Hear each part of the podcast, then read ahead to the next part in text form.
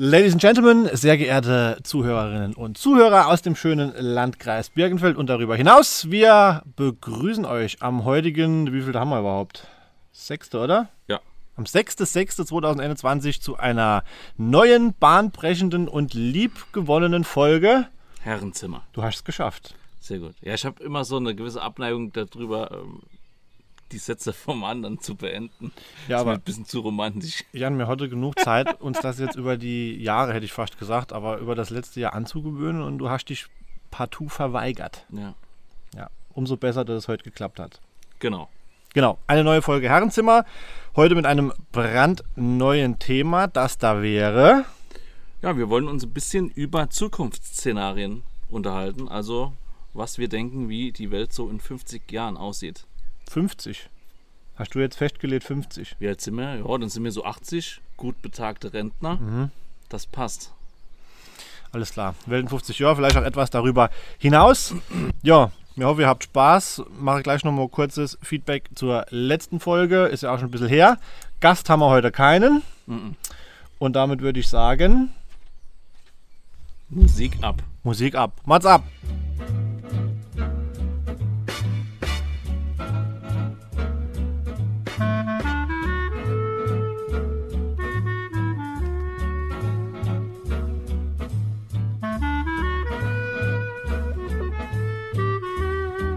Ja, also letzte Folge haben wir uns ja groß und breit über das Thema Tierwohl unterhalten und das sind natürlich im Nachgang sind einem da auch noch diverse Sachen eingefallen, über die man hätte reden können.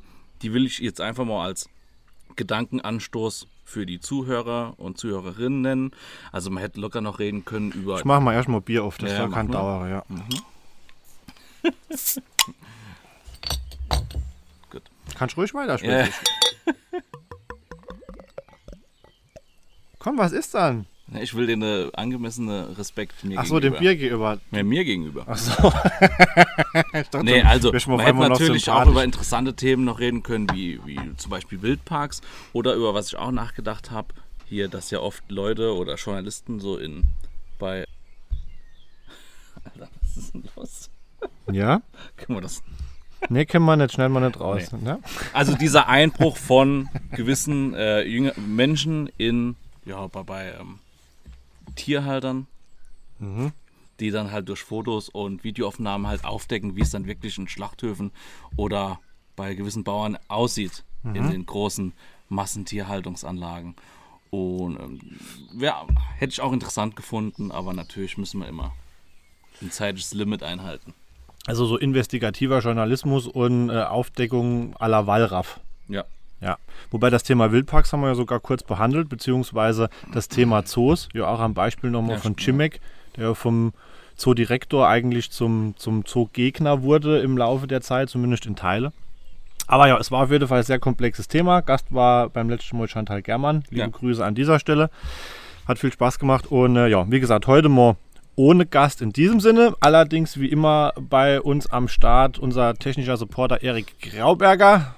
Tag Erik. Und großartigerweise heute zum ersten Mal Benjamin Werle.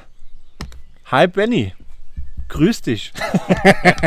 Will sich das antun und heute mal pressetechnisch das Ganze etwas beobachten und möglicherweise berichten. Gut. So viel dazu. Also Thema Zukunft. Ja. Achso, ich habe hier noch einen Jingle vorbereitet. Jingle. Moment. Ja, wir müssen ja. warten? Ja, Ja, darf ich Okay. warte, warte, warte.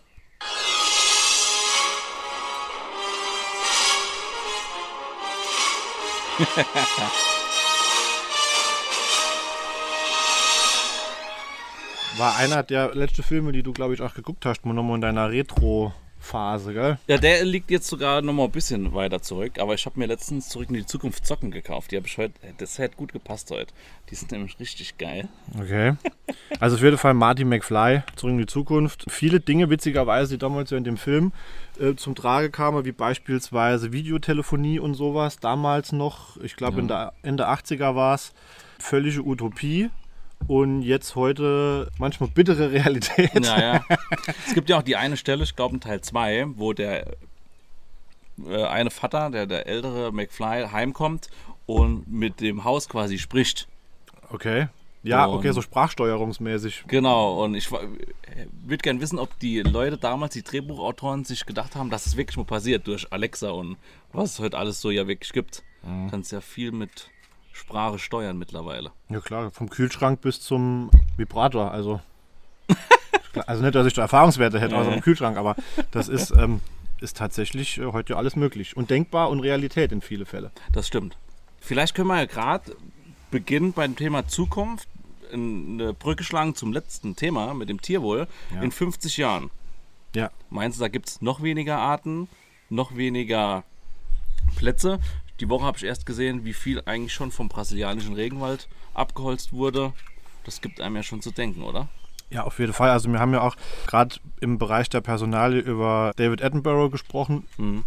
In England ja wirklich einer der bekannteste Tierfilmer, Naturforscher und Aktivisten in dem Bereich, auch jetzt mittlerweile weltweit, nicht zuletzt auch über die ganze Netflix-Dokumentation und auch viele ja auch schon gezielt Zahlen wie 2048 bei jetziger Gangart äh, Überfischung der Meere, Vermüllung und so weiter, dass auf jeden Fall 48 man von einem toten Ozean sprechen kann. Und ich denke, dass das hier durchaus auch im Bereich Produktion Tropehölzer, Palmöl, Agrarfläche dann auch auf die Landmasse zutrifft und demzufolge wir dann echt irgendwann das Problem haben, dass du halt so der Wald noch existent da drin gehst und es ist halt einfach nichts mehr zu hören und zu sehen. Ja. Da ist halt jetzt wirklich die interessante Frage. Skizzieren wir jetzt ein pessimistisches Weltbild. Das heißt, in 50 Jahren gibt es nur noch ganz wenige Tierarten oder Tiere nur noch als Zuchtobjekt. Ja, Also quasi siegt der Kapitalismus fortwährend. Oder schaffen es vielleicht jüngere, Ge- jüngere Generationen, da ein neues Weltbild einfließen zu lassen. du immer mit deinem Kapitalismus. Gerade ich hab Marx neben mir sitze oder so. Marx, Engels oder keine Ahnung.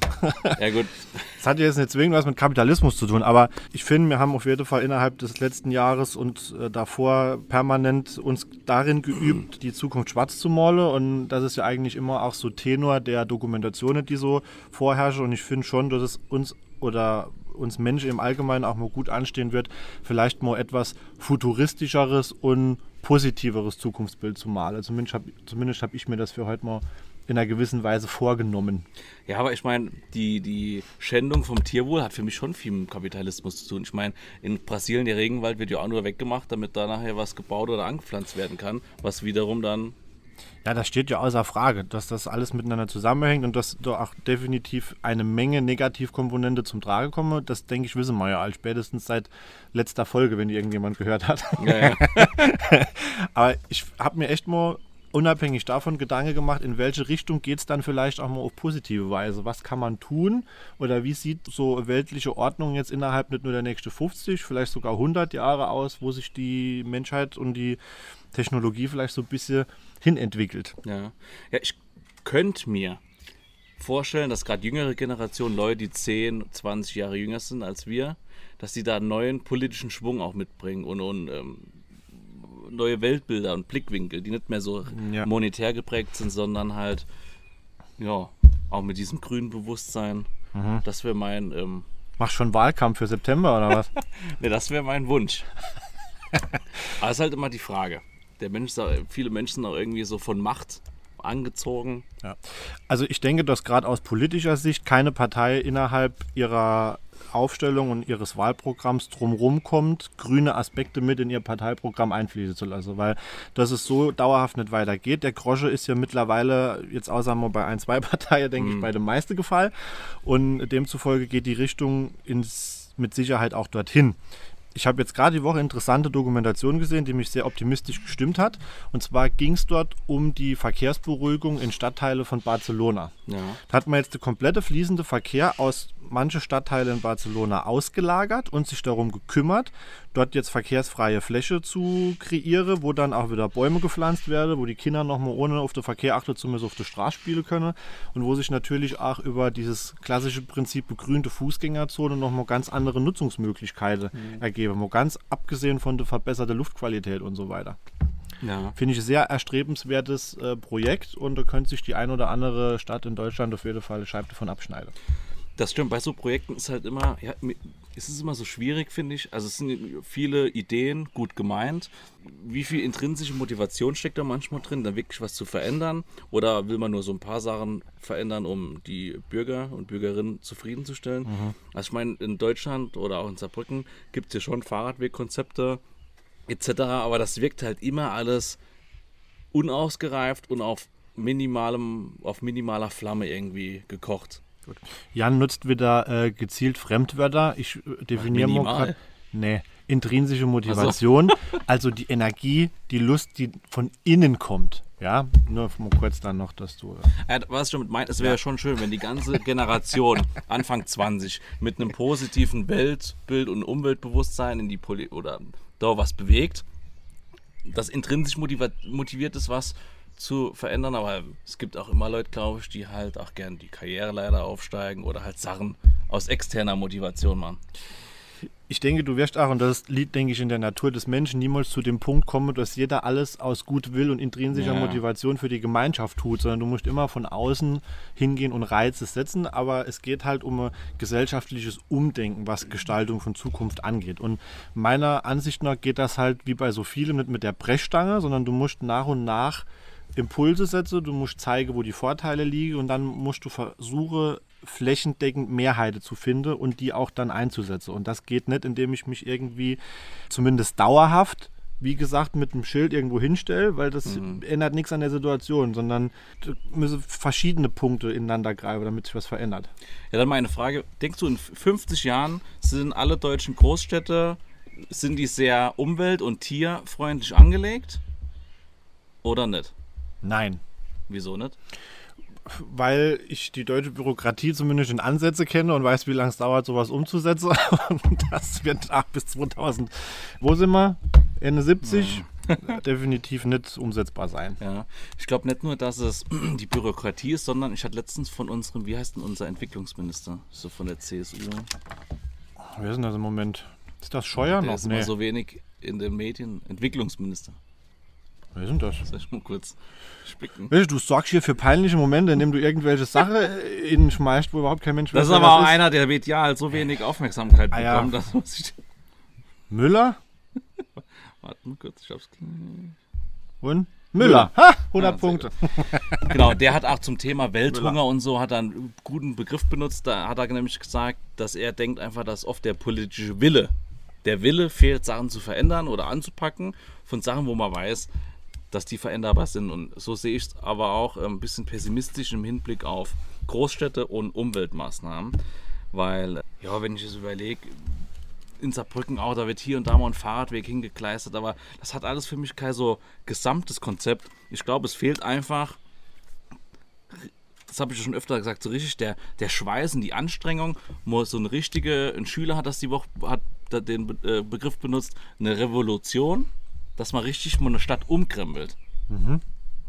Ja, ja, doch. Also das sieht man, finde ich, deutlich am Beispiel von Barcelona. Ich kann die, die Doku lief, glaube ich, irgendwo im öffentlich-rechtliche ja. nur sehr ans Herz legen. Name ist mir jetzt entfallen, muss man halt mal googeln.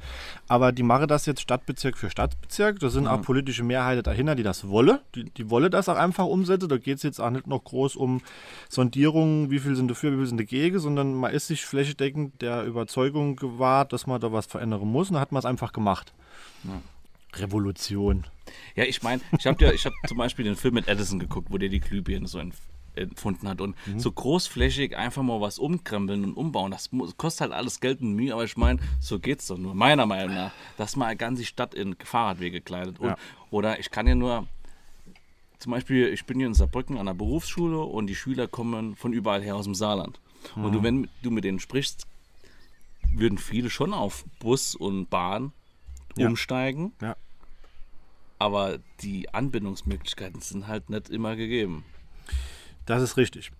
Was ich nur mein mit dem Mehrheite finde, ist einfach, und da ja.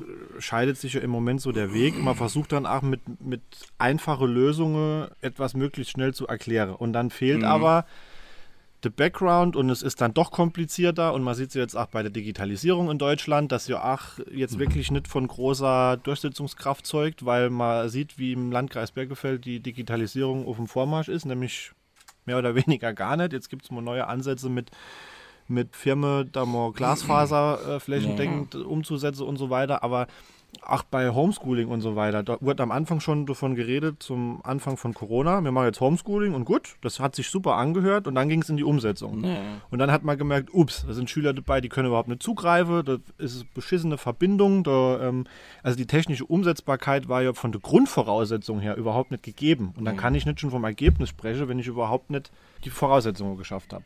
Das stimmt. Ja, da bin ich auch immer, also ich finde auch, dass wichtige Zweige in Deutschland, wie das Internet oder die Bahn oder auch, keine Ahnung, das Gesundheitswesen, da, ich denke manchmal, da müssten mehr Sachen verstaatlicht werden, damit man da schneller einfach den Schalter Richtung Moderne umdrehen kann. Ich echt so kleiner Kommunist war. Will ich nicht vielleicht doch lieber so in Richtung Ah, nee, aber wenn die, wenn die Telekom kein Monopol hätte, Verstaatlichung, Revolution, nieder mit dem Kapital. ja, du weißt schon, wie es ist. Wenn die Telekom nicht so ein Monopol auf die ganze Kupferleitung hätte, könnte man doch einfach mal als Staat sagen, komm, deutschlandweit wird jetzt ab morgen aufgerobbt. Das ist richtig, aber auch der Themenbereich ist etwas komplexer, als jetzt nur alles auf die Telekom zu schieben, sondern als wir damals als Bundesrepublik hin sind und haben die Vertraglichkeit versteigert, wo es darum ging, die Netze in Deutschland auszubauen, haben wir ausgeschrieben, nach dem Prinzip, wer das meiste bietet, kriegt einen Zuschlag. Stattdessen hätte man, oder flächendeckender Ansicht, hätte man äh, besser hingehen sollen und sagen, mir verkaufe oder versteigern oder verkaufen günstig und ihr verpflichtet euch dazu, auch im äh, flachen Hinterland anständige Verbindungen zu schaffen. Ja. Ja, also war jetzt nicht nur die Telekom, Okay. war auch das heißt, politisch schlecht gelenkt. das heißt ähm, Fazit ist, in 50 Jahren hast du auch noch eine, eine eher pessimistische. Ich denke, dass wir in 50 Jahren einigermaßen anständiges Internet haben. Ja, dann können wir gerade mal umschwenken. Bildung, Schule in 50 Jahren. Verwalten wir immer noch den Status quo wie die letzten 50 Jahre oder? Da bist du mehr im Thema als ich, das gebe ich ehrlich zu. Ich bin äh, niemand, der sich fachübergreifend überall aus dem Fenster lehnt, obwohl er keine Ahnung hat. Da höre ich dann auch gern mal auf diejenigen, die aus dem Bildungswesen kommen und mir dann erzähle, was so schief läuft und was nicht. Ja, ich will jetzt auch nicht zu sehr in die Tiefe gehen. oder meinen Arbeitgeber vergrämen. Nee, aber Bist doch Beamter, Entlassung geht doch dann nicht. ich glaube auch am Bildungssystem sieht man so ein bisschen, dass halt Deutschland sich irgendwo einen Wohlstand erschaffen hat und den halt den Status quo seit Jahren hält und da auch Entwicklungen halt so ganz langsam. Es liegt wahrscheinlich an der Bürokratie und an politischen Mehrheiten, die sich dann ändern und Parteien, Wettstreit und, und auch vielleicht dem fehlenden politischen Willen. Weil halt, wenn etwas so ein bisschen funktioniert, dann lässt man es halt so. Und aber auch gerade Corona, das hat ja nochmal diese Unterschiede der Länder aufgedeckt. Und wenn ich dann Berichte sehe über Länder im Norden, keine Ahnung, die ganz anderes Equipment haben, wenn man erstmal nur von technischen Voraussetzungen spreche, boah, dann ähm, ja, finde ich es ein bisschen schade und hoffe, dass in 50 Jahren, also mein Wunsch wäre einfach als Lehrer, dass ich in meinen Saal reinkomme und da schon alles ist, dass da ein Laptop fest installiert ist äh, und alles Mögliche. Ich meine, wir an der Schule haben Beamer, aber es wäre schon allein geil, wenn ich nicht von Stunde zu Stunde meinen Laptop mitbringen muss und immer nochmal anschließen und Stromkabel und das alles, weißt du. Ja. Der Arbeitsplatz, wie in der freien Wirtschaft, halt einfach da steht. Nee, das wünsche ich euch auch. Und zwar flächeübergreifend in ganz Deutschland. Es ist sich vielleicht an der einen oder anderen Stelle ja einfach auch mal zu überlegen, wo kann ich bürokratische Hürde abbauen. Zum Beispiel, wo, woher kommt es immer noch, dass ein Abitur in Bayern in Anführungsstriche wertvoller ist als ein Abitur aus Brandenburg? Ja, wie, wie kommt es, dass Lehrer aus Bundesländern abwandern, weil sie in andere Bundesländer deutlich besser entlohnt und bezahlt werden als in dem Bundesland, in dem sie studiert haben? Und wie schaffe ich es mal, auch Gleichheit herzustellen im Bereich von der Infrastruktur oder von den Gebäuden, die vorgehalten werden oder in den Zuschüsse auch einfach? Das ist in viele Fälle Ländersache und das hat man jetzt auch unter Corona gemerkt, dass dieses System auch seine Tücke hat und auch manchmal lähmt, anstatt zu fördern. Und da muss man, denke ich, sich schon auch auf politischer Ebene einfach Gedanken machen. Aber jetzt sind wir sehr, sehr in dem Politischen versagt, gell? Ja, aber ich meine, Bildung ist ja ein großer Pfeiler einer Gesellschaft und Ja, auf jeden Fall. ruhig schon überlegt. Also wenn ich das überlege, in 50 Jahre, ich weiß nicht, ich glaube, ich, ich weiß es nicht, ich kann, kann man, ich sag mal vielleicht, ist es noch wie jetzt. Mit, mit dem Bildungssystem. Ja, ja. Ja, die Lehrer sind immer noch dieselbe. Ja, oder meinst du, in Zukunft gibt es so, als- so Hologramme, so Sportlehrer-Hologramme? Ja, 10 Runden Einlaufe. Gut, also ich sag mal so, ich habe jetzt mir mittlerweile abgewöhnt, irgendwelche Szenarien zu verneinen, weil Pandemie-Szenario, ja, war bis vor zwei Jahren für mich noch ein deutliches Filmszenario für Michael Bay. Auf- in dem Level. Der hat jetzt übrigens einen Film in Arbeit, in dem es genau um die Covid-Thematik geht, Ah, krass. Covid-23, die dann die ganze Menschheit zu drei Viertel irgendwie dahingerafft hat. Also wieder sehr lebensbejahendes Thema von Michael Bay. Oh je. Den gucke ich mal jetzt definitiv nicht an, sondern äh, auf was wollte ich gerade hinaus? Weiß ich nicht. Na, was wollte ich denn jetzt sagen? Keine Du hörst mir nicht zu, das ist das Irgendwas mit. Michael Bay. Ja, zuvor, Weiß nicht. Dass wir ins Politische abgedriftet sind. ja. Sag mal, bin ich Jeck? Vielleicht. Soll ich die tun? Nee, tue es nicht ab. Mach du mal weiter. Ich überlege und, und ich trinke noch einen Schluck an meinem Bier und dann werde Wir ich. müssen ja nicht zu, zu lange da jetzt äh, drin. Ach so, ja, ich weiß wieder. Also Szenario würde ich niemals verneinen, dass ich noch vor einer längeren Zeit in die absurde Schiene gestellt hätte. Von daher alles ist möglich und äh, ich hoffe halt, dass es sich zu zugunsten von uns und auch vor allem zugunsten des Planeten auswirkt, auf, auf dem wir äh, wandeln. Ja. Ja. Ja, ich meine, sieht man jetzt auch zum Beispiel äh, die Bürokratie schön am Digitalpakt. Da sind so viel Gelder im Off quasi locker gemacht worden, um Schulen auszurüsten. Aber der Weg, das genehmigt zu bekommen, Ja. der ist halt viel zu lang. Und ich glaube, da muss man so ein bisschen, weil ich glaube, Wissenschaft und Technik ist schon immer sich am entwickeln, aber man muss halt irgendwie das auch packen, dann immer zeitnah in eine Gesellschaft oder auch die Schulen oder Bildung, ja, zu etablieren. Absolut.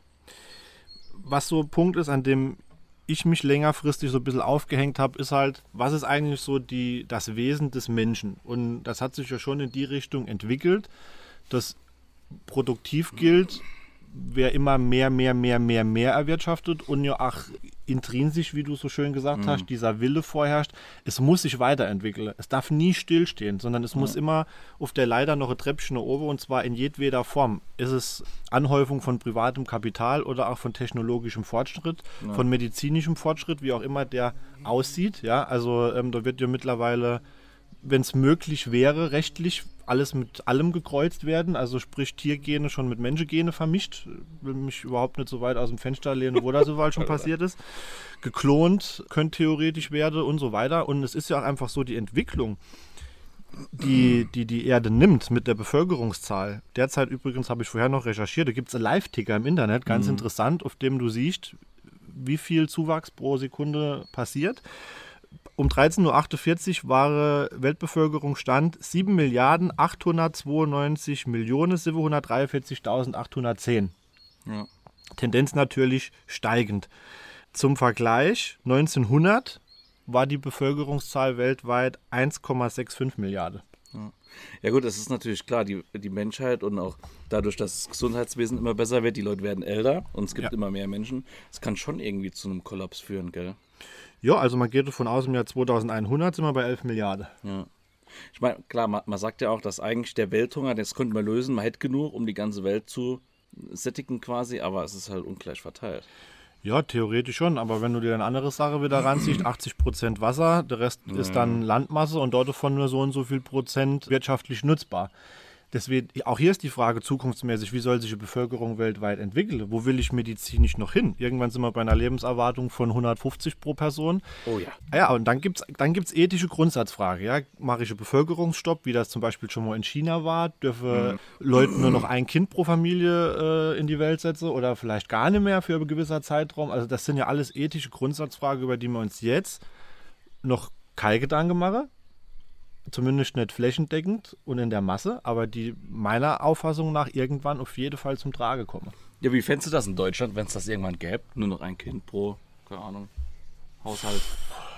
Das wird auf jeden Fall aufgrund. Hast du gerade die Flasche meine Zähne aufgemacht? Nee, das war eine optische Täuschung durch die Sonne, die von dem Teich gebrochen wurde und kann- der Lichtstrahl dann. Ich kann nur hoffen, dass die Zahnmedizin sich in den nächsten 50 Jahren deutlich weiterentwickelt und ich davon profitiere. Nee, es, es wird in Deutschland auf jeden Fall da äh, genauso wie damals beim Abtreibungsparagraph zu handfeste Diskussionen kommen, Ja. weil sich das natürlich in seinem eigenen Umfeld niemand einschränken lassen will. Ja, aber das ist noch immer das, das ist eine Grundsatzkontroverse, Allgemeinwohl versus Einzelinteresse. Genau das. Und das wird eine Kernfrage sein der nächsten Jahrzehnte, denke ich, die sich in jedem Fachbereich stellen wird. Ob das Technologie ist, was könnte ich theoretisch machen, Und was mache ich dann aber?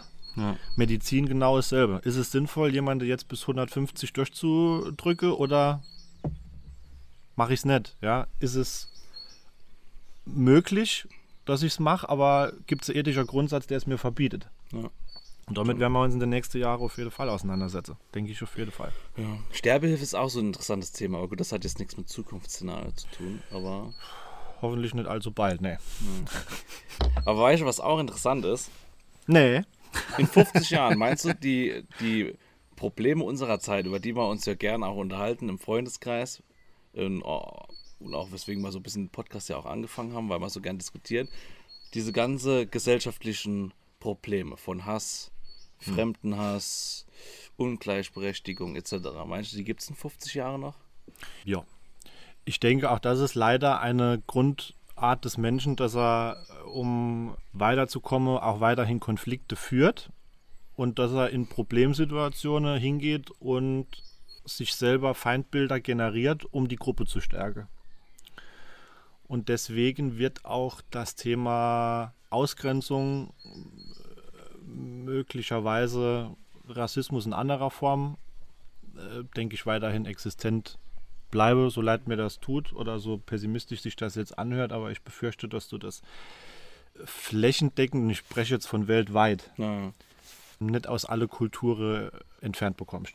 Nee. Ich glaube auch, es sind wahrscheinlich so mehrere Schrauben, gell? Zum einen wird es halt immer reproduziert, vielleicht auch im Elternhaus äh, oder in der eigenen, keine Ahnung, Peer Group.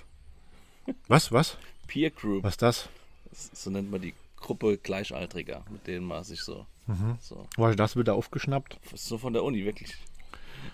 Mein Gott. Ne, ich glaube, ja, es wird so ein bisschen reproduziert und viele Menschen ähm, tendieren eher dazu, zu einfachen Lösungen, weil die Welt ist komplex und es ist manchmal anstrengend, drüber nachzudenken, dass vielleicht der ein oder andere Mensch vielleicht doch ganz cool ist, aber es ist dann irgendwie doch einfacher, das eigene Leid irgendwie auf andere abzudrücken und so weiter und so weiter. Ja. Deswegen glaube ich auch, dass die Probleme noch in 50 Jahren geben wird. Aber ich glaube so ein bisschen, es gibt ja viele Vor- und Nachteile vom Internet und Social Media, aber ich glaube, dass gewisse Leute, Menschen und Gruppen da Gehör bekommen, denke ich, ist schon gut, Ja, oder?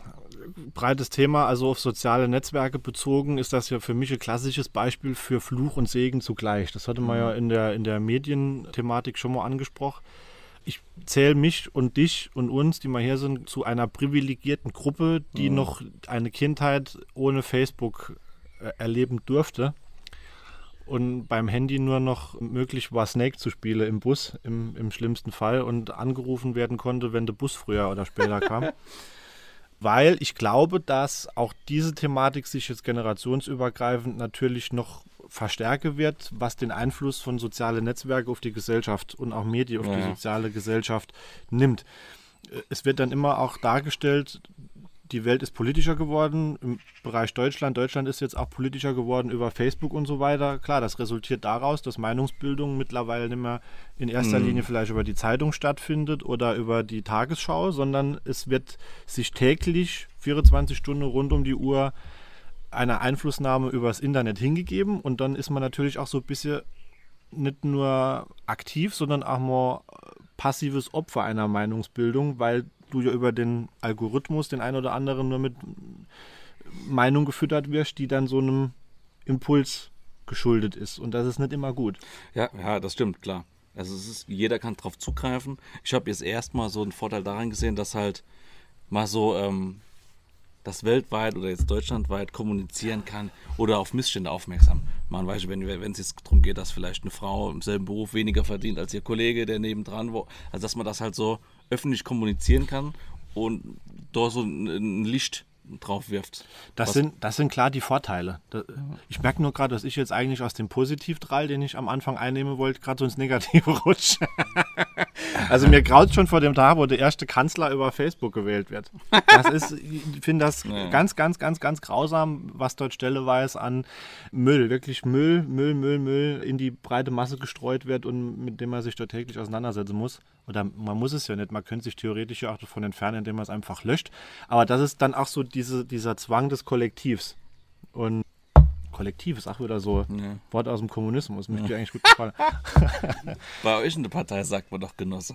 Wer ist bei euch in der Partei? SPD. Wir haben gesagt, wir machen hier pa keine Ach so. Parteipolitik. Nee, nee. Okay. Student bei den Grünen im Stadtverband in St. Nee.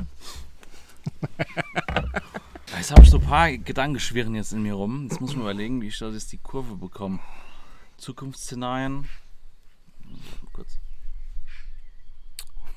Ja. Denkpause.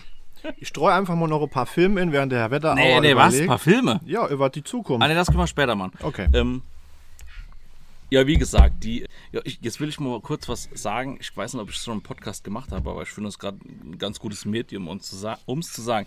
Die Probleme, die wir haben, so Rassismus etc. oder Gefährdung der Demokratie. Für mich ist da halt immer so ein wichtiger Pfeiler, ist halt die, das Bildungssystem, in dem ich auch arbeite. Und weil ich persönlich der festen Überzeugung bin, dass man gerade ganz junge Menschen mit so Themen begleiten muss, bis hin, dass sie erwachsen sind. Das heißt, ja, wenn wir ja reden, wie stelle ich mir die Welt in 50 Jahren vor, ich fände es schon schön, wenn man da, was neue Fächer und so weiter angeht, ein bisschen flexibler wäre und auch sehr gesellschaftlich wichtige Fächer etablieren könnte, um einfach mit Kindern und Jugendlichen, jeden wird man nie erreichen, aber dass man da so anfängt, über Toleranz und Akzeptanz zu reden und Vorurteile abbaut. Weil ich glaube, wenn man den Bildungssektor vernachlässigt, schneidet sich die, die Demokratie so selbst einen Arm ab, auf dem sie getragen wird. Und das tut's halt nicht, indem ich einmal kurz vor der Sommerferien einen Projekttag mache zum Thema, keine Ahnung, Rechtsextremismus oder Populismus. Das ist ja nichts, was nachhaltig in einem Schüler oder einer Schülerin. Das ist absolut richtig. Das würde ich 100% über, äh, überschreiben, unterschreiben. Überschreiben, sagen wir? Wie die Video. Äh, ja, nee, ähm, würde ich 100% unterschreiben. Ich denke, dass da absolut auch auf dem Bildungssektor einiges getan werden könnte. Ähm, alte Unterrichtsformen, Fächer, Mhm. vielleicht nicht ganz abzuschaffen, aber zumindest mit etwas Neuem zu belegen oder auch Fächer zu kreieren, die mehr dem jetzigen Zeitgeist entsprechen. Ja. Wie beispielsweise politische Bildung, äh, völlig rein unter dem, unter dem, unter der Prämisse, wie wichtig die Demokratie ist, wie man sie pflegt, was so die Funktionen sind und das nicht einfach nur so dann im Sozialkundeunterricht oder irgendwo so ein bisschen halbherzig abhandelt. Und auch, klar, die menschliche Themen in den Vordergrund rücken, Toleranz, Miteinander, ja? Ja.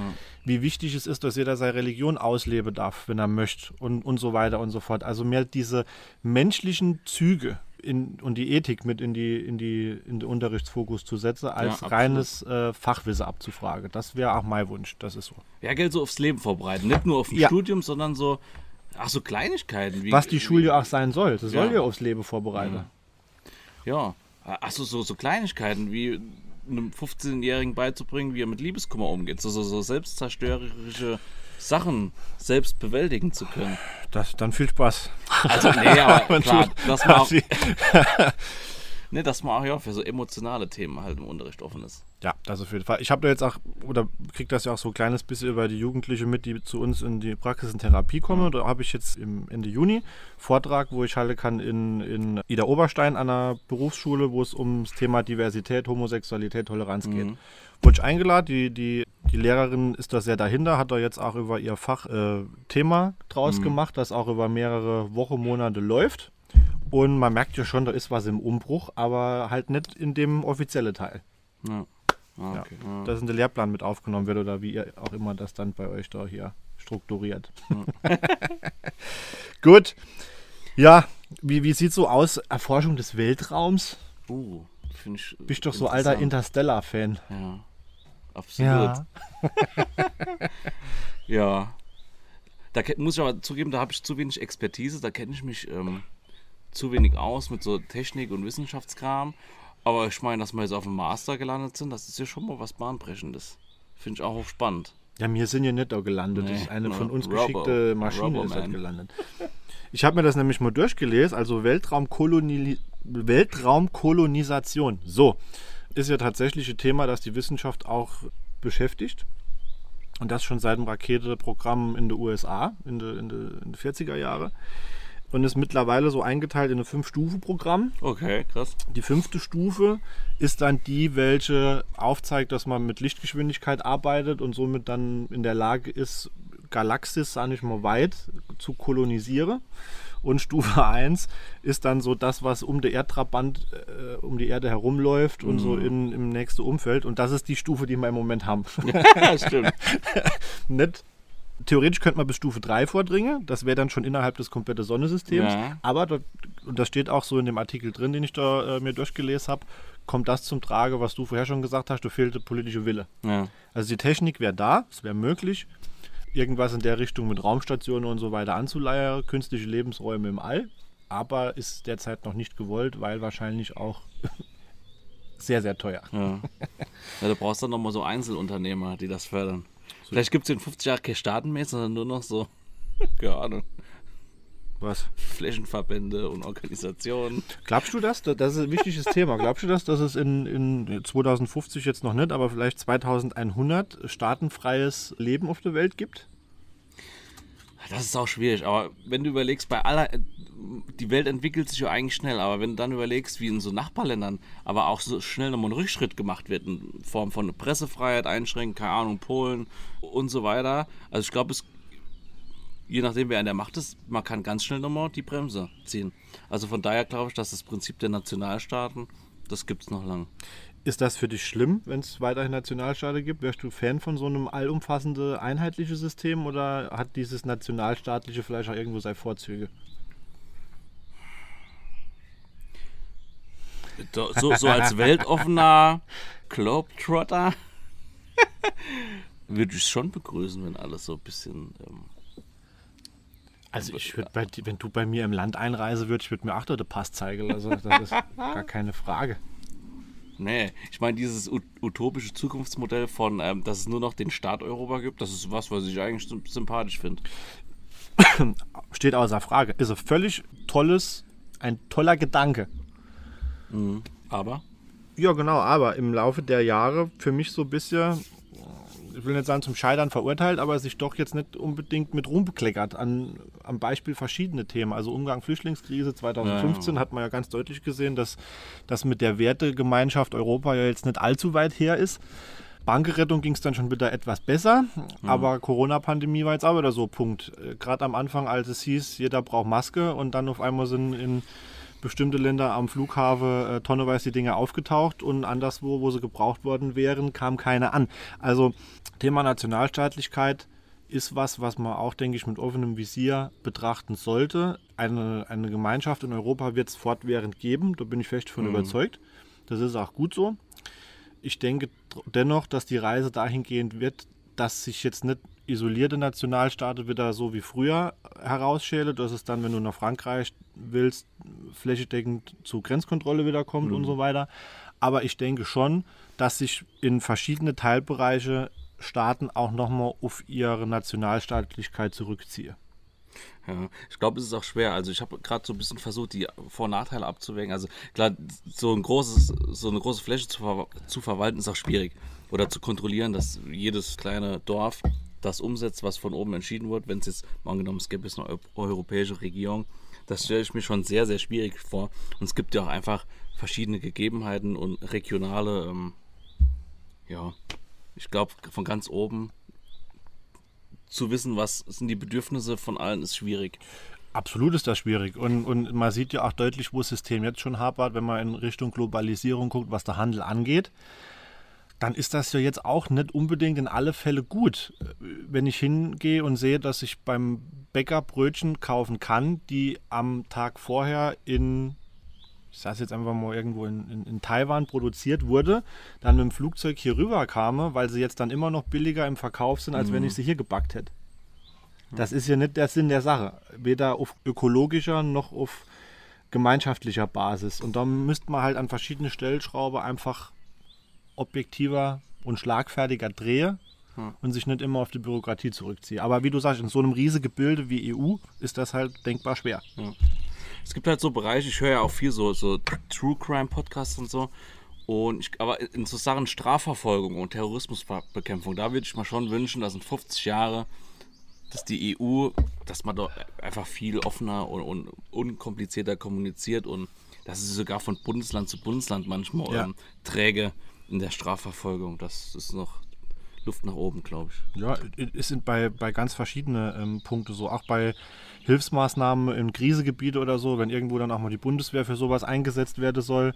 Macron hat ja vor einige Jahre dieses Thema einer also europäische Armee ins Spiel gebracht, Mhm. ja, um auch dieser nationalstaatliche Armee was Vorschub zu leisten, beziehungsweise zu gucken, dass das nicht mehr so kommt.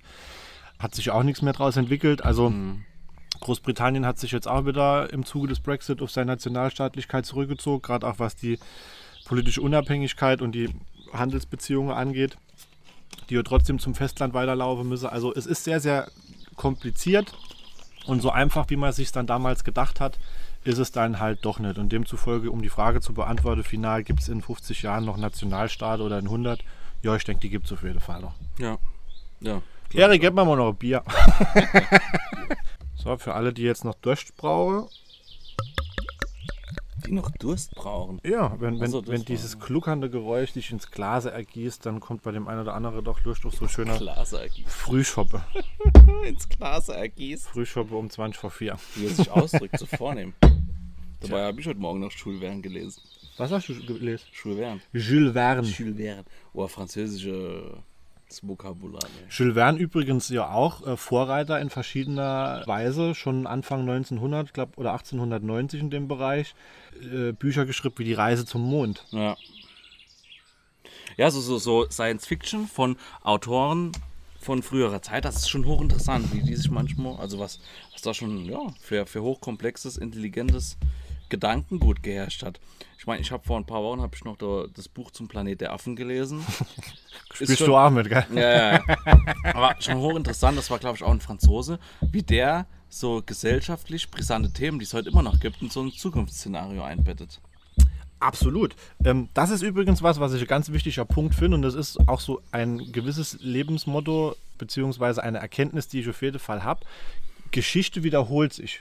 Also Lernen aus der Zukunft, nee, Lernen aus der Vergangenheit für die Zukunft, so rum, ist, denke ich, schon ein elementarer Punkt.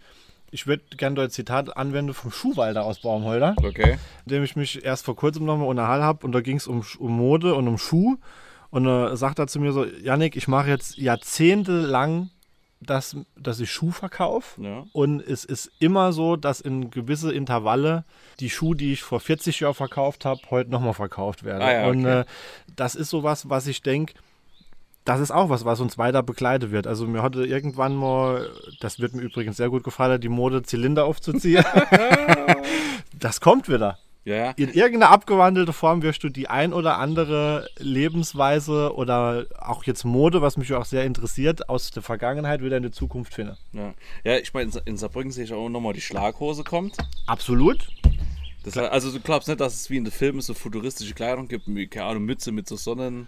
Sieht, sieht scheiße aus. So Sonnen äh, wie, äh, wie Ich meine, du läufst auch in Adidas-Anzügen aus den 70er durch die Gegend regelmäßig. Das ist äh, jetzt nicht was, was ich, aber das gestehe ich dir zu, als, als demjenigen, der das mit breit geschwellter Brust stolz vor sich herträgt und gut findet. Und ebenso ist es mit mir, mit, äh, wenn ich mal mal Hut auf hab oder irgendwas anderes. So. Hut, ja. Hut, ja. Wer war das? Ich habe das auch in einem Buch oder so gelesen, dieses Zitat, dass Geschichte sich immer zweimal wiederholt oder so. ja zwei Monate kann ich öfter wiederholen. Ja, das hat irgendein Politiker oder irgendein Autor hat das Oder Geschichte Ich glaube, Albert Einstein hat das sogar gesagt. sich immer einmal. Einstein hat mal irgendwas in die Richtung erzählt, dass, dass sich Geschichte auf jeden Fall wiederholt. Hoffentlich nicht in alle Dinge, gibt ja genügend Punkte, wo man sagt, hoffentlich wiederholt sich nicht. Aber deswegen habe ich es jetzt einfach mal an dem Beispiel Mode f- festgemacht, weil daraus kann man ja auch lernen. Ich finde, Fortschritt geht auch manchmal durch Rückschritt. Ja. Und das ist auch im Globale so oder im Ökologische. Wenn ich lerne, nochmal mehr individuell, regional, wie es ja jetzt auch ist, auch im Bereich Vintage oder, oder Wiederverwertung Secondhand zu arbeiten, was in Städte ja jetzt wirklich kommt. Also es gibt jetzt Förderprogramme in Wien, habe ich gesehen, wo es darum geht, Handys, Handyreparaturen endlich günstiger zu machen, als sich ein neues anzuschaffen. Oder auch staatliche Förderung für Gewerbe, die Möbel nochmal aufpolstern, aufwerten, restauriere, die dann auch wieder mit neuem, altem Charme verkauft werden. Das spart, das spart Ressource, das ist nachhaltiger und das sind, denke ich, sehr, sehr positive Aspekte, die uns noch in größerer Form erwarten. Ja, es ist richtig, ich bin schon regelmäßiger Flohmarktgänger, ja, auf jeden Fall. Ja, ich finde das auch super. und da Flohmärkte, fühle ich mich auch echt dann nicht schlecht dabei. Flohmärkte finde ich auch super. Gibt es die in 50 Jahren noch? Ja, klar. F- Flohmärkte gibt es bis irgendwann hier alle Lichter ausgehen. Die haben echt einen Charme. Ich bin da immer so reizüberflutet. Eigentlich ist immer, am besten ist immer, wenn man ungefähr weiß, ob man was braucht oder was man will. Weil wenn ich da hingehe und nicht weiß, was ich will, kann ich da stundenlang rumgehen und immer, uh, Nee, Flohmärkte ähm, ist auf jeden Fall was, was ich, was ich sehr befürworte und ähm, ja, ich denke, das kommt auch immer mehr. Jetzt habe ich ja eben, haben wir ja auf Schriftstellern und so angespielt. Und es gibt ja auch Filme, die gern das Thema äh, der KI thematisieren. Künstliche Intelligenz. Genau. Wie realistisch, also denkst du, es gibt wirklich mal so Roboter-Programme, die uns alles abnehmen? Ich befürchte ja. Ich befürchte, dass das auch äh, die Blicke auf den Arbeitsmarkt in eine ganz andere Richtung lenkt, weil ähm, Arbeitsstelle, die jetzt noch besetzt werde, dann plötzlich von Maschinen übernommen werde. Ist ja, seit der Industrialisierung Anfang 1900 schon mehrfach so vorgekommen, dass auf einmal eine gewisse Berufsgruppe überhaupt keine Existenzberechtigung mehr hatte. Und äh, das ist halt auch so was, wo man dann gucken muss, bis wohin gehe ich. Obwohl die Möglichkeit besteht, lasse ich es vielleicht lieber, weil ich will Arbeitsplätze äh, an der Stelle erhalten.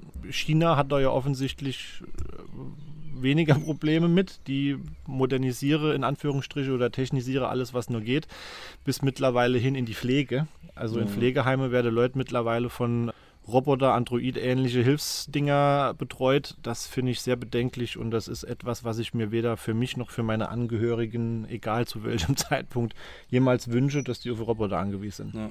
Ich finde auch so Filme zum Thema künstliche Intelligenz, die spielen auch immer viel mit menschlichen Bedürfnissen. Ich finde, das ist immer eng verwogen. Um da mal ein paar zu nennen, zum Beispiel, ich habe den Film mit John, äh, John Phoenix geguckt, der heißt Hör.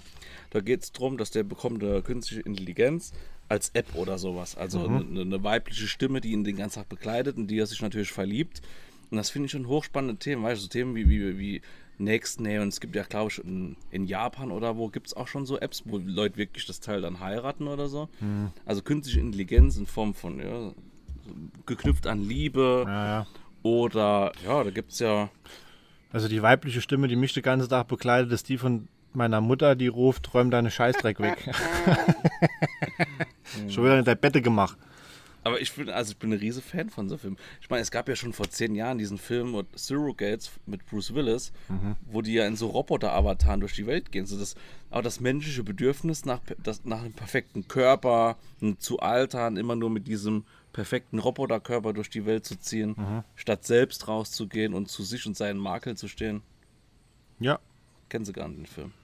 ich habe relativ wenig Makel, deswegen. Aber ja, das kü- künstliche Intelligenz oder ähm, Film Ex Machina, kennst du den? Nur vom Hören sagen. geht es auch darum, dass so ein, so ein Genie, so ein reiches Genie, selbst so eine künstliche Intelligenz, so ein Robotermodell dazu entwickelt. Und ja, das ist schon. Ja. Ich denke eher, dass ich irgendwann mal in den Genuss komme, dem Fortschritt der Follikelverpflanzung auf der Kopfhaut einheimzufalle, um einem äh, Haarausfall irgendwann Ja, das vorzubeugen. wäre auch interessant. Vielleicht gibt es da irgendwann mal Film drüber. Aber ich habe da auch ja im, im Vorfeld, musste ich mal ganz viel äh, rausschreiben oder so. Da kam eigentlich von jetzt auf gleich kamen einige Filme, die mir so im Gedächtnis blieben Ja, ja. über die letzten Jahre, die alle dieses Thema Zukunft mehr oder weniger beinhalten. Auf jeden Fall. Von District 9 über Chappie mit diesem Roboter mit menschlich ähnliche Züge. Ich glaube, der, der ähm, Regisseur war sogar dasselbe. Ja, genau. Genauso wie bei Elysium Ja. mit dieser Raumstation für Superreiche, die sich um die verrottende Erde bewegt. Interstellar, klar, muss ich immer noch gucken, liegt mir schon seit Ewigkeiten mit in der Ohren. Zurück in die Zukunft. Time Machine, der Klassiker, übrigens auch ja uraltes Ding, das Ja. aber in London spielt und, und, und ähm, mehrfach verfilmt wurde jetzt schon. Terminator, Waterworld mit Kevin Oh, Costner. ja, krass, das stimmt. Guck mal, wie alt das schon ist. Genialer Film für mich immer noch. Waterworld, so ein bisschen endzeitmäßig, die Welt teils überflutet. Oder auch Passengers, wo es um Oh ja, diese ich auch. Ja. Kolonialis Koloni Kolonisation geht. Was ist in dem Bier hier drin? Ähm, wo die auf einmal aufwache, weißt du, so Ja, ja, 100 den Jahre bis cool. zum nächsten Planeten. Auf einmal wache es auf und denke, ups, scheiße. Naja. Ja. Ja, diese, dieses Thema, so Endzeitfilm, das ist ja schon ho ein hochbeliebtes Thema. So, wie man, wie man sich das vorstellt, wenn die, die, die Erde ist runtergewirtschaftet, es gab irgendein Virus oder eine Pandemie, ähm, keine Ahnung, und dann ja, entweder man versucht irgendwie in anderen Welten Zuflucht zu suchen oder man schafft halt so, so Zukunftsszenarien wie letztens habe ich so einen Dreiteiler geguckt, der hieß Die Bestimmung oder ähnlich Tribute von Panem, wobei da habe ich glaube ich nur die Bücher gelesen. Das spielt ja schon immer damit, wie entwickelt sich eine Gesellschaft, wenn Ja. sie eingefärscht ist. Klar. Da gibt es ja ganz viele Beispiele. Denkst du, wir haben irgendwann mal Kontakt zu Aliens? Außerirdisches Leben? Stellt sich ja erstmal die Frage, gibt es das oder ist es unrealistisch? Ja, ich glaube, die Galaxis und das Universum ist schon so groß, dass ich irgendwo, bin ich sehr davon überzeugt, dass es irgendwo, dass es irgendwo Le Leben gibt. Nur die Frage ist halt, ob es erreichbar ist. Also ich denke schon, dass es sich irgendwo im Gegensatz zu uns intelligentes Leben entwickelt hat. Gehe ich fest davon aus. Ich denke auch, dass der Weg unumgänglich ist, dass man irgendwann mit denen in Kontakt kommt. Wenn wir nicht schon welchen hergestellt haben. Also wenn ich mir beispielsweise Michael Wendler angucke, dann gehe ich deutlich davon aus, dass der Kontakt schon besteht. Ja, da meinst du wie in Man Black, dass da irgendwo hinter seinen Augen so ein kleines Menschen hockt, so, uh, Hinter seinen Augen ist mit Sicherheit luftleerer Raum, aber das Mensch sitzt vielleicht woanders. Aber es ist, also ich denke auf jeden Fall, auch das wird etwas sein, was sich im Zuge der fortschreitenden Technisierung irgendwann ergeben wird, dass man denkt, ups, da ist ja jemand, der äh, mit seinem Raumschiff schon mal in Quetschemembach auf dem Feld gelandet ist. Ja, ich finde das echt toll. Ich muss gerade noch dran denken, an die Serie Handmaid's Tale kennst du auch nicht, gell? Nein, ist auch so ein Zukunftsszenario in den USA. Gibt es nochmal, die Welt ist vom Problem. In dem Fall ist es, dass die, die Frauen kriegen keinen Nachwuchs mehr. Hoch, klar, die, die, das, die Menschlichkeit ist bedroht, die, die, der Fortbestand der menschlichen Rasse. Ja, und dann fangen so religiöse Fanatiker in den USA an, die Kontrolle an sich zu reißen. Und ja, ich mag so Filme. Das ist echt so, so, so ja. Ja. Es wäre schon zukunftsfähig, wenn die fundamentale Christe bei uns anfangen würde, endlich mal Homosexuelle zu segnen. Das wäre schon ein Ja, erster Schritt, wenn es da mal Reform gibt. Übrigens, Kardinal Marx jetzt zurückgedreht. Großes Lob. Da hat endlich mal jemand Arsch in der Hose gezeigt. Aber das führt zu weit vom Thema weg. Ja, aber das ist ja auch interessant. In 50 Jahren, denkst du, dass in der, in dem, der Institution Kirche was passiert ist? Ja, davon gehe ich fest aus. Diese zarten Anzeichen dafür sind auch da, weil mittlerweile äh, bei denen deutlich die Message ankommen müsste, friss oder stirb. Und bevor sie sich dazu entscheidet zu sterben, wäre es es fressen müsse. Und dafür gibt es Gott sei Dank auch genügend aufgeklärte, junge, ambitionierte Gläubige, die sich darum hoffentlich alsbald kümmern werden. Also Glaubst ich denke, Glaubst du, Religion spielt in 50 Jahren noch so eine große Rolle? Ja, und ich finde es auch gut so. Ich habe das ja, das haben wir in dem Religionsthema ja schon mal äh, besprochen, halte ich es mit Helmut Schmidt, der trotz dessen, dass er Atheist war, ebenso wie seine Frau, der festen Überzeugung war, dass Kirche schon einen Stellenwert in der Menschlichkeit hat, der eigentlich gut ist. Es geht nur darum, jetzt endlich mal den Kern oder die Message noch mal etwas mehr in den Vordergrund zu stellen, als das drumrum. Ja. Ja, ich finde halt immer diese, diese negativen Auswüchse, die machen mir immer so Bauchweh. Weil dadurch, dass man irgendwie eine höhere Macht artikuliert, man ja schon Menschen so manipuliert in, in Sache von ähm, in extremistischere. Das ist richtig, Ausprägung. aber deswegen sage ich ja, und da orientiere ich mich dann lieber an den positiven Aspekten, die Botschaft, die von so einem, beispielsweise jetzt vom christlichen Glaube oder auch von jedem anderen Glaube ausgeht, ist ja durchweg eine positive. Es steht ja, Ja. in keinem, in keiner heiligen Schrift drin, egal welche sie ist, knechtet jeden, versaut die Erde Ja. und vergeht euch an Minderjährige. Das steht ja nirgends drin, sondern ähm, die Message ist eine andere und wenn man sich der auch wieder mehr annimmt und die auch lebt, dann ist die Institution Kirche für mich eigentlich was sehr lebensbejahendes und was Positives. Und ich hoffe, und da äh, schließe ich jetzt an meine eingehenden Worte von vorhin an, dass sich das ins Positive entwickelt, weil ich bin jemand, der gerne glaubt, nur es fällt derzeit äh, etwas schwer. ja, ist so. Ja. Dann noch gerade zum Thema Medien, Film und so, noch eine, eine kleine Abschlussfrage. Denkst du, es wird Sachen wie Kinos oder überhaupt öffentliches Fernsehen in 50 Jahren noch geben oder ist alles gestreamt? Die ARD wird sich nicht vernichten lassen. Das ist definitiv auch nicht die GEZ. Demzufolge auch in tausend Jahren wird es noch nicht rechtliches Fernsehen Ja, und geben. Privatfernsehen? Die gibt es auch weiter. Solange Let's Dance läuft, läuft auch RTL. So, das waren meine letzten Worte. Aber ich glaube schon, dass das irgendwann alles auf Streams stattfindet. Ja, von mir aus. Du bist ja auch so ein kleiner Stream, etwas Nazi gesagt, Ja, wird, Ah, sich auch weiterentwickeln, klar, Logo. Ich meine, gut, wenn du, äh, du kommst abends vom Sport und hast die Tagesschau verpasst, dann kannst du einfach, und dann gibt es halt, das halt nicht mehr, wird nicht mehr so. ich komme abends so vom Sport, ja. Ja. Wo kommst du her? vom Sport. aber weißt du, wie ich meine, dass du nicht mehr in Zeiten gebunden bist. Ich glaube, dass irgendwann, dass sich das schon loslöst. Ja, aber auch da bin ich ja so ein bisschen oldschool. Ich lese immer noch gern mal, was in der Fernsehzeitung steht, was heute Abend im Tatort läuft. Ja. Darin Aber da, das hoffe ich unterscheiden ja wir wirklich uns. in eben. 50 Jahre, dass es so Sachen wie Zeitschriften, so dass es das nicht mehr gibt. Das finde ich schon. Ähm, Ist ja auch auf der einen oder anderen äh, Seite ökologisch nachvollziehbar. ja, oder so. Ja. Ja. Alles. Zeitschriften von Otto oder Quelle oder Neckermann. Werbung von Lidl. Klingel. Ja, So, ein bisschen- Was gut. Ich bin fertig jetzt. Mit dem Thema Medien. Zukunft. Zukunft. Ja. Abschlussfrage, Janik. Ja. Brisantes Thema Gendern. Hm. In 50 Jahren, wie- inwieweit hat sich Sprache verändert? Boah. Warum stellst du eine solche Frage am Ende einer Sendung? Ja, weil das ein schön kontroverses Thema ist. Ja, das ist ein kontroverses Thema, zu dem ich auch mittlerweile eine recht eindeutige Meinung habe. Ähm, was extrem ist, ist schlecht. Genau, schön, dass du meine Papa zitierst. Ja. Alles, was extrem ist, ist schlecht. Ich glaube, dass wir im Moment auf einem Weg sind, nicht Dinge zu erleichtern, sondern zu verkomplizieren. Und das hat auch nichts damit zu tun, dass man sich da jetzt dran gewöhnen muss, sondern man merkt deutlich, oder ich merke deutlich für mich selber, dass ich nicht dazu bereit bin, jetzt meine Sprache dauerhaft in so einer überbürokratisierte Art und Weise anzupassen, nur weil es sich irgendjemand jetzt mal in einer Weise angeeignet hat, weil ich auch glaube, dass das nicht zur Lösung des Problems führt. Ja, Ich appelliere um Umsetzung von Normen und Werten und von einer, von einer ethischen Grundhaltung, die frei ist, die offen ist, die tolerant ist. Das erreiche ich aber durch ein Leben im Alltag und nicht dadurch, dass ich auf ein Sternchen achte, dass ich in einem Amtsschreiber anwende. Ja? Verstehe ich ungefähr, wo ich hin, Aber tra- hina- glaubst du hinaus trotzdem, dass es in 50 Jahre äh, eingeflossen ist, unabhängig von deiner Meinung dazu jetzt? Ich glaube, dass ich Toleranz in andere Teile der Gesellschaft und, und Lebensweise zeige wird. Offener, wesentlich offener, was auch super so ist und gut und ich auch, ja, wie gesagt, da voll hinterstehe und auch dafür kämpfe. Aber ich glaube, dass diese, diese, dieses Ausufern in der Sprache eine Mode ist, die auch wieder rückführend ist, weil Sprache ist was, was sich entwickelt, was fließend ist und ich denke, dass das jetzt eine Erscheinung ist, die sich irgendwann wieder erledigt haben wird und da Ah, bin ich wirklich? ja und da bin ich auch ganz oder ich hoffe, dass es so kommt. Nee, da glaube ich jetzt unabhängig von meiner eigenen Meinung, da, das wird sich schon verändern.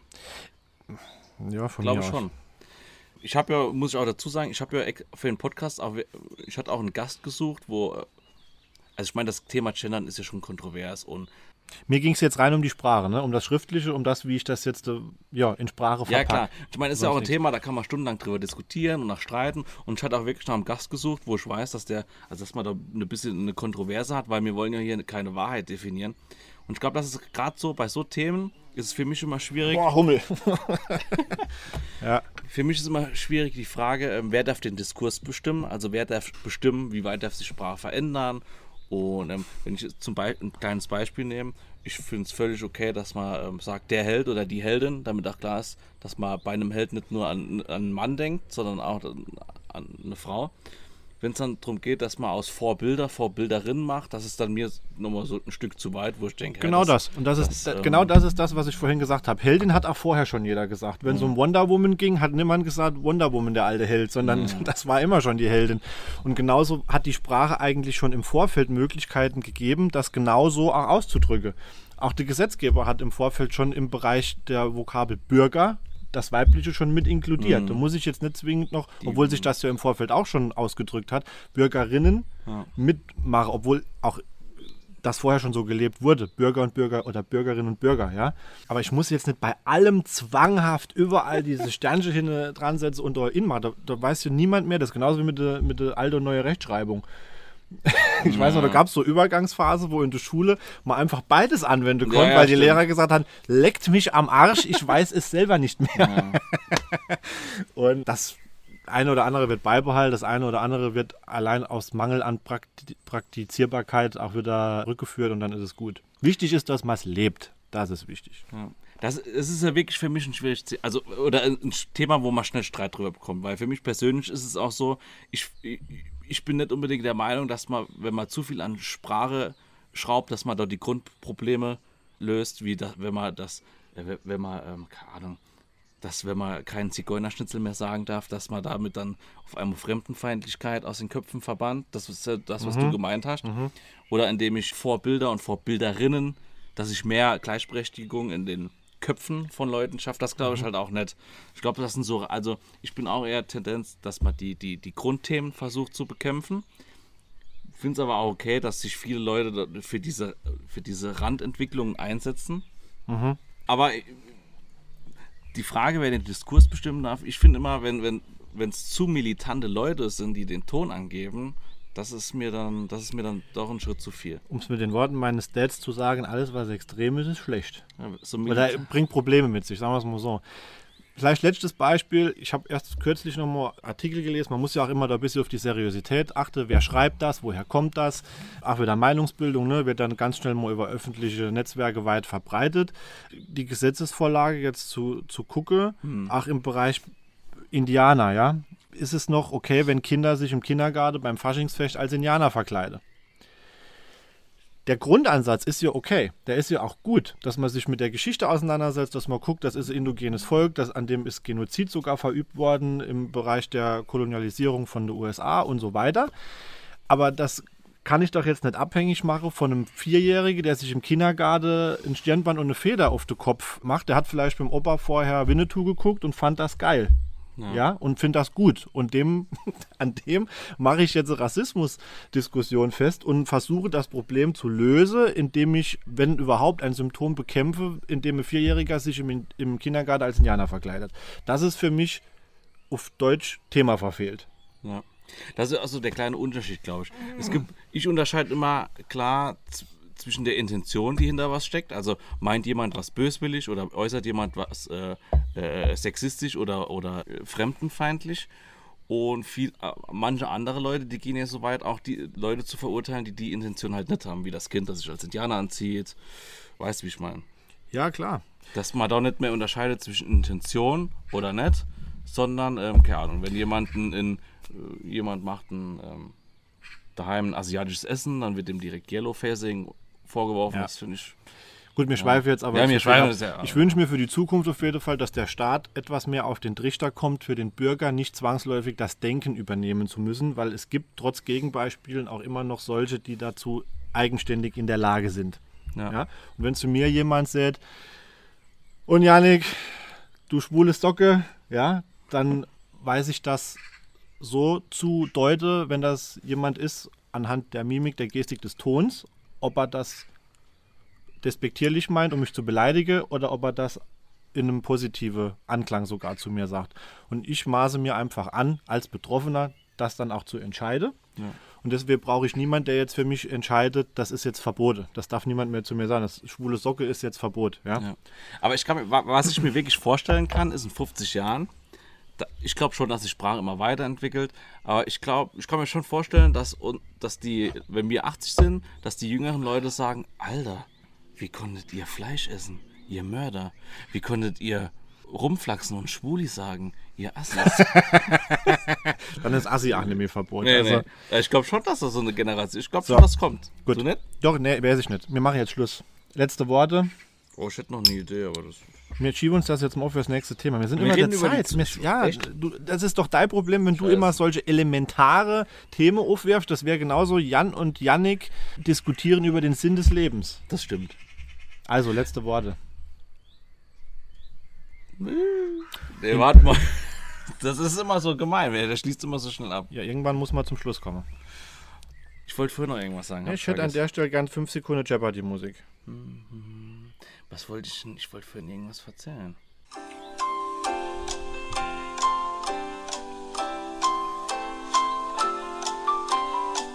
Wäre schon wieder was du sagen wolltest?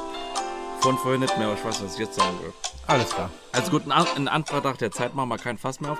Aber was ich so ein interessantes Thema, was ich auch eben überlegt habe und was ich die Woche nochmal gelesen habe. Zum Beispiel gibt es in, äh, ist in 50 Jahren ein Rauchverbot durchgesetzt. So Mhm. im Sinne äh, von Schutz der Gesundheit und der Krankenkassen Mhm. und so eine Überlegung in der Kontroverse Bevormundung durch den Staat versus äh, Einzelinteresse. Mhm.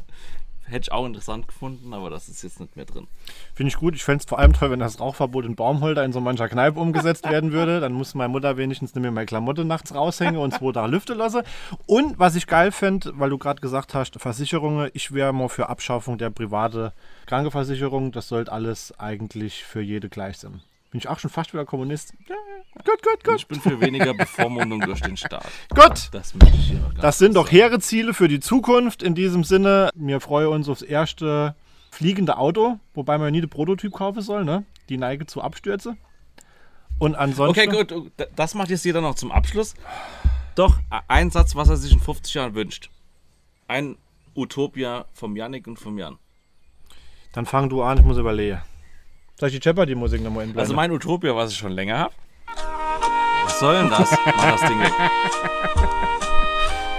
Also mein Utopia jetzt wäre, es gibt keine selbstfahrenden Autos mehr, so, so gesteuerte, äh, durch einen Mensch gesteuerte, sondern es gibt in ganz Deutschland nur noch so ferngesteuerte Autos, keine Ahnung über welche Technologie. Die sind kein Privateigentum mehr. Du gehst aus dem Haus und überall stehen die Autos und du kannst einfach einsteigen und dein Ziel eingeben. Das heißt, es gibt weniger Umweltbelastung, es gibt weniger Staus, es gibt keine Unfälle mehr. Du kannst rumfahren, wo du willst, gegen eine kleine. Was ist daran jetzt so schlecht? es, es, Was dauert, ist an meinem Utopia es schlecht? dauert zu lang. Achso, dann mach du. Gefüllte Klöß. Die hoffe ich, gibt es in 50 Jahren noch.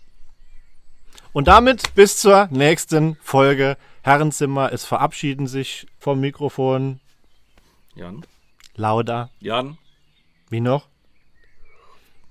Prinz. Wetterauer, der netteste und intelligenteste Lehrer aus dem So, ganzen dafür steht er Saarland. Sekunden für den Quatsch. Und ich. Bis zum nächsten Mal. Tschüss, macht's gut. Dann. Auf Wiedersehen. Für dich.